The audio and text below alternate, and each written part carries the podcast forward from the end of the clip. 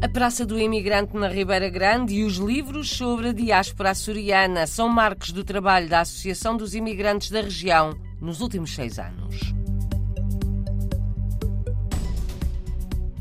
Chega a Portugal este mês uma coletânea de contos de autores da diáspora. A publicação é da Oxalá Editora.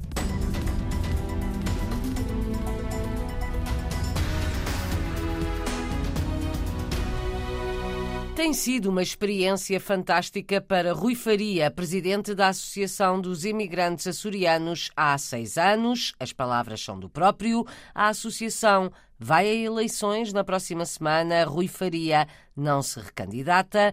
Na despedida, descreve com orgulho na RDP Internacional o trabalho feito da edição de livros sobre a diáspora açoriana à Praça do Imigrante, na Ribeira Grande. O maior desafio foi a Praça do Imigrante. Foi um sonho de seis anos, foi um sonho bastante complexo, por tudo o que envolve construir algo a partir de uma associação que não tem os fundos eh, óbvios mas felizmente encontramos parceiros como a Câmara Municipal da Ribeira Grande que nos deu um impulso necessário para concretizar a praça. Foi uma grande dificuldade construir algo em plena pandemia, com tudo o que isto acarreta.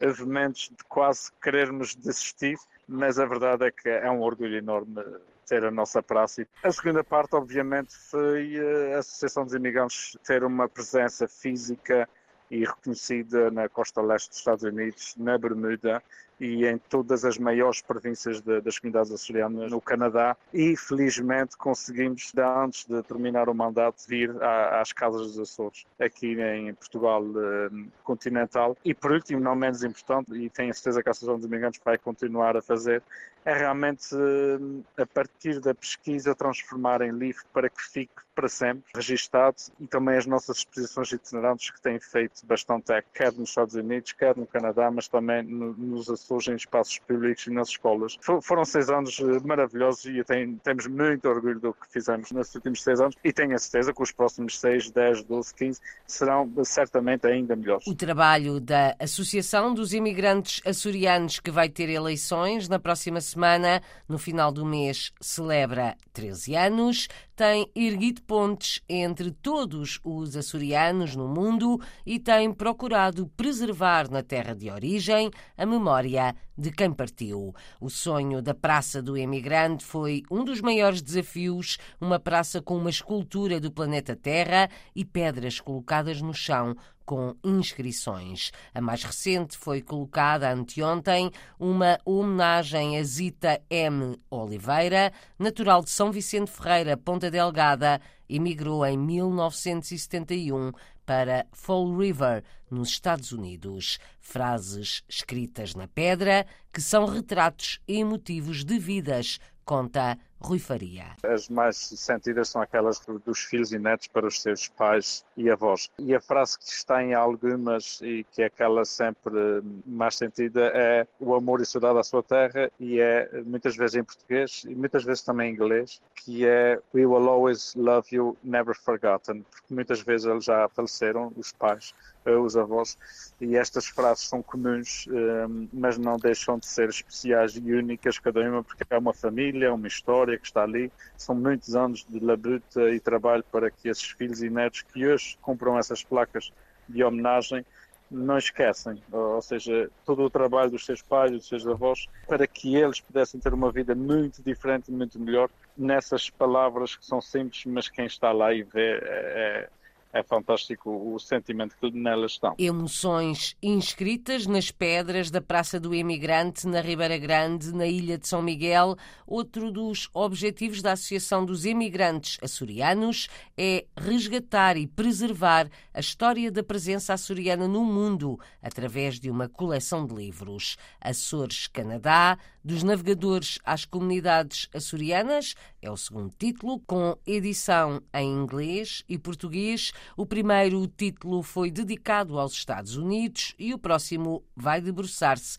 sobre as Bermudas. São todos livros da autoria de Eduardo Medeiros. A última obra foi lançada no Canadá no âmbito da celebração dos 70 anos da imigração oficial portuguesa para a América do Norte Antes de zarparem de barco, os 18 pioneiros açorianos pousaram para um retrato a preto e branco, todos de fato e gravata para um momento solene, explica Eduardo Medeiros. Para as fotografias, este era um momento especial. Muitos deles não eram da posse destes senhores, tinham sido emprestados, alugados. Depois, por exemplo, mais tarde, quando recebessem o seu primeiro uh, paycheck lá no Canadá, mandariam então o dinheiro em remessas para pagar o aluguer ou a compra eventual desses fatos. Mas a maioria deles tinham fatos e consegue ver entre as fotografias uma grande quantidade de imigrantes com fatos, mas estes fatos e as gravatas não eram, não eram deles eram muitas vezes alugados e mesmo emprestados. Histórias no masculino a que se juntam as femininas, porque as mulheres têm um papel relevante na imigração portuguesa para o Canadá. Na maioria das vezes juntavam-se aos maridos mais tarde, mas afinal, destaca Rui Faria, era como se estivessem sozinhas. Quando a mulher vai, ela não tem qualquer eh, noção de nada, né? Tal como ele, seis ou sete anos antes e ele não tem tempo de andar com ela como é hoje, né? Uh, mostrar os sítios, como é que se faz as coisas, como é que se anda.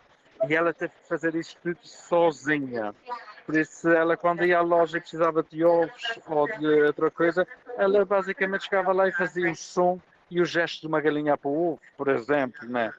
sem querer comeram comida para animais porque ela também não sabia que aquilo não era comida para humanos e chegaram a comer e até algumas na brincadeira diziam que até não era muito mal, era salgadinho. Ou seja, as, essas histórias de, das mulheres são fantásticas e, e mostra como é que elas conseguiram de alguma forma desenrascar-se sozinhas no mundo muito dominado pelos homens. Rui Faria, ainda presidente da Associação dos Imigrantes Açorianos. Já Eduardo Medeiros, investigador, sublinha que, na grande maioria dos casos, quem parte não esquece quem fica. Esta imigração depois também vai afetar os que ficaram nas ilhas. Começam a ver então os famosos barris da América e do Canadá, começam a chegar com as sapatilhas, as sapatas, as roupas para os, os seus parentes e amigos que ficaram para trás. Ou seja, há uma, uma maneira como vemos que os que foram melhoraram a sua vida sem tentaram ajudar aqueles que ficaram para trás. Demonstra que não esqueceram a sua terra e os seus parentes. Histórias da imigração açoriana há 70 anos para o Canadá.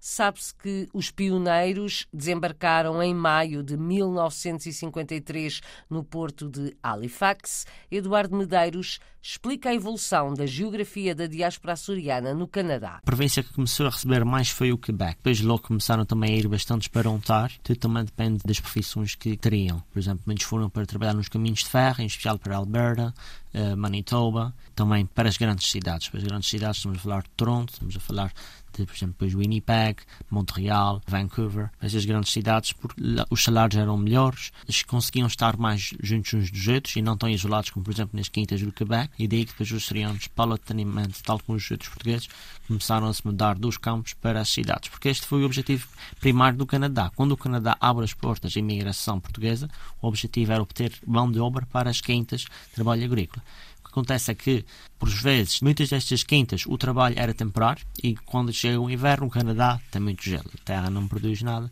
e muitos imigrantes foram colocados no desemprego, foram se deslocando para as cidades cada vez mais, de que tínhamos grandes comunidades açorianas e portuguesas, Toronto, Montreal, Mississauga também é um subúrbio de Toronto, Vancouver, Edmonton, Calgary, Alberta, Winnipeg, Manitoba, nestas várias cidades. Eduardo Medeiros, autor dos livros sobre a diáspora açoriana no Canadá, nos Estados Unidos e também na Bermuda, que ainda está por sair, é um dos convidados esta quinta-feira do programa Câmara dos Representantes com a jornalista Paula Machado. Junta-se Rui Faria, que se despede de estar à frente da Associação dos Imigrantes Açorianos. Câmara dos Representantes para ouvir nesta rádio logo depois das notícias das sete da tarde. Viajamos para o Luxemburgo, acompanhados de guitarra portuguesa, convite do Centro Cultural Camões para o concerto da guitarrista Marta Pereira da Costa. Vai ser uma pré-abertura do Festival Atlântico. O concerto da Portuguesa tem entrada livre e vai acontecer no Centro Cultural Português amanhã às sete e meia da tarde. Resulta de uma colaboração com a Philharmonie do Luxemburgo, que promove o Festival Atlântico a partir de domingo. Vai durar uma semana com muita música lusófona. Salvador Sobral sobe ao palco dia 20, de amanhã uma semana. No dia seguinte será a vez do brasileiro Gilberto Gil. A Portugal chega este mês uma coletânea de contos de autores da diáspora. São 30 autores. Gabriela Ruivo, do Reino Unido, Luísa Semedo, de França, e Luz Marina Krat, da Alemanha, são exemplos. São escritoras portuguesas radicadas no estrangeiro.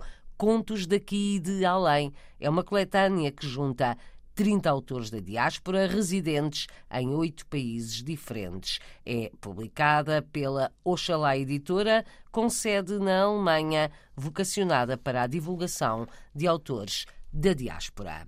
De sábado a segunda-feira, o Rum da Madeira vai estar em Londres, no mais antigo festival do Reino Unido dedicado a esta bebida. A produção regional vai estar representada por quatro produtores madeirenses, com o apoio do Instituto do Vinho, explica a presidente Paula Jardim. Os Engenhos do Norte, o Engenho Novo da Madeira, o Rizinho e a empresa Vinha Alta, em que, eh, eh, através da personalização do stand, os mesmos estarão reunidos num espaço que é o centro de conferências, bem no coração de Londres, em que, com certeza que dedicado do dia 14 ao dia 16 de outubro, seja ao consumidor final, seja aos profissionais desta área. O Festival do Rum no Reino Unido acontece no centro de Londres e conta com vários seminários, experiências, apresentações e masterclasses, aulas dadas por especialistas, neste caso em rum.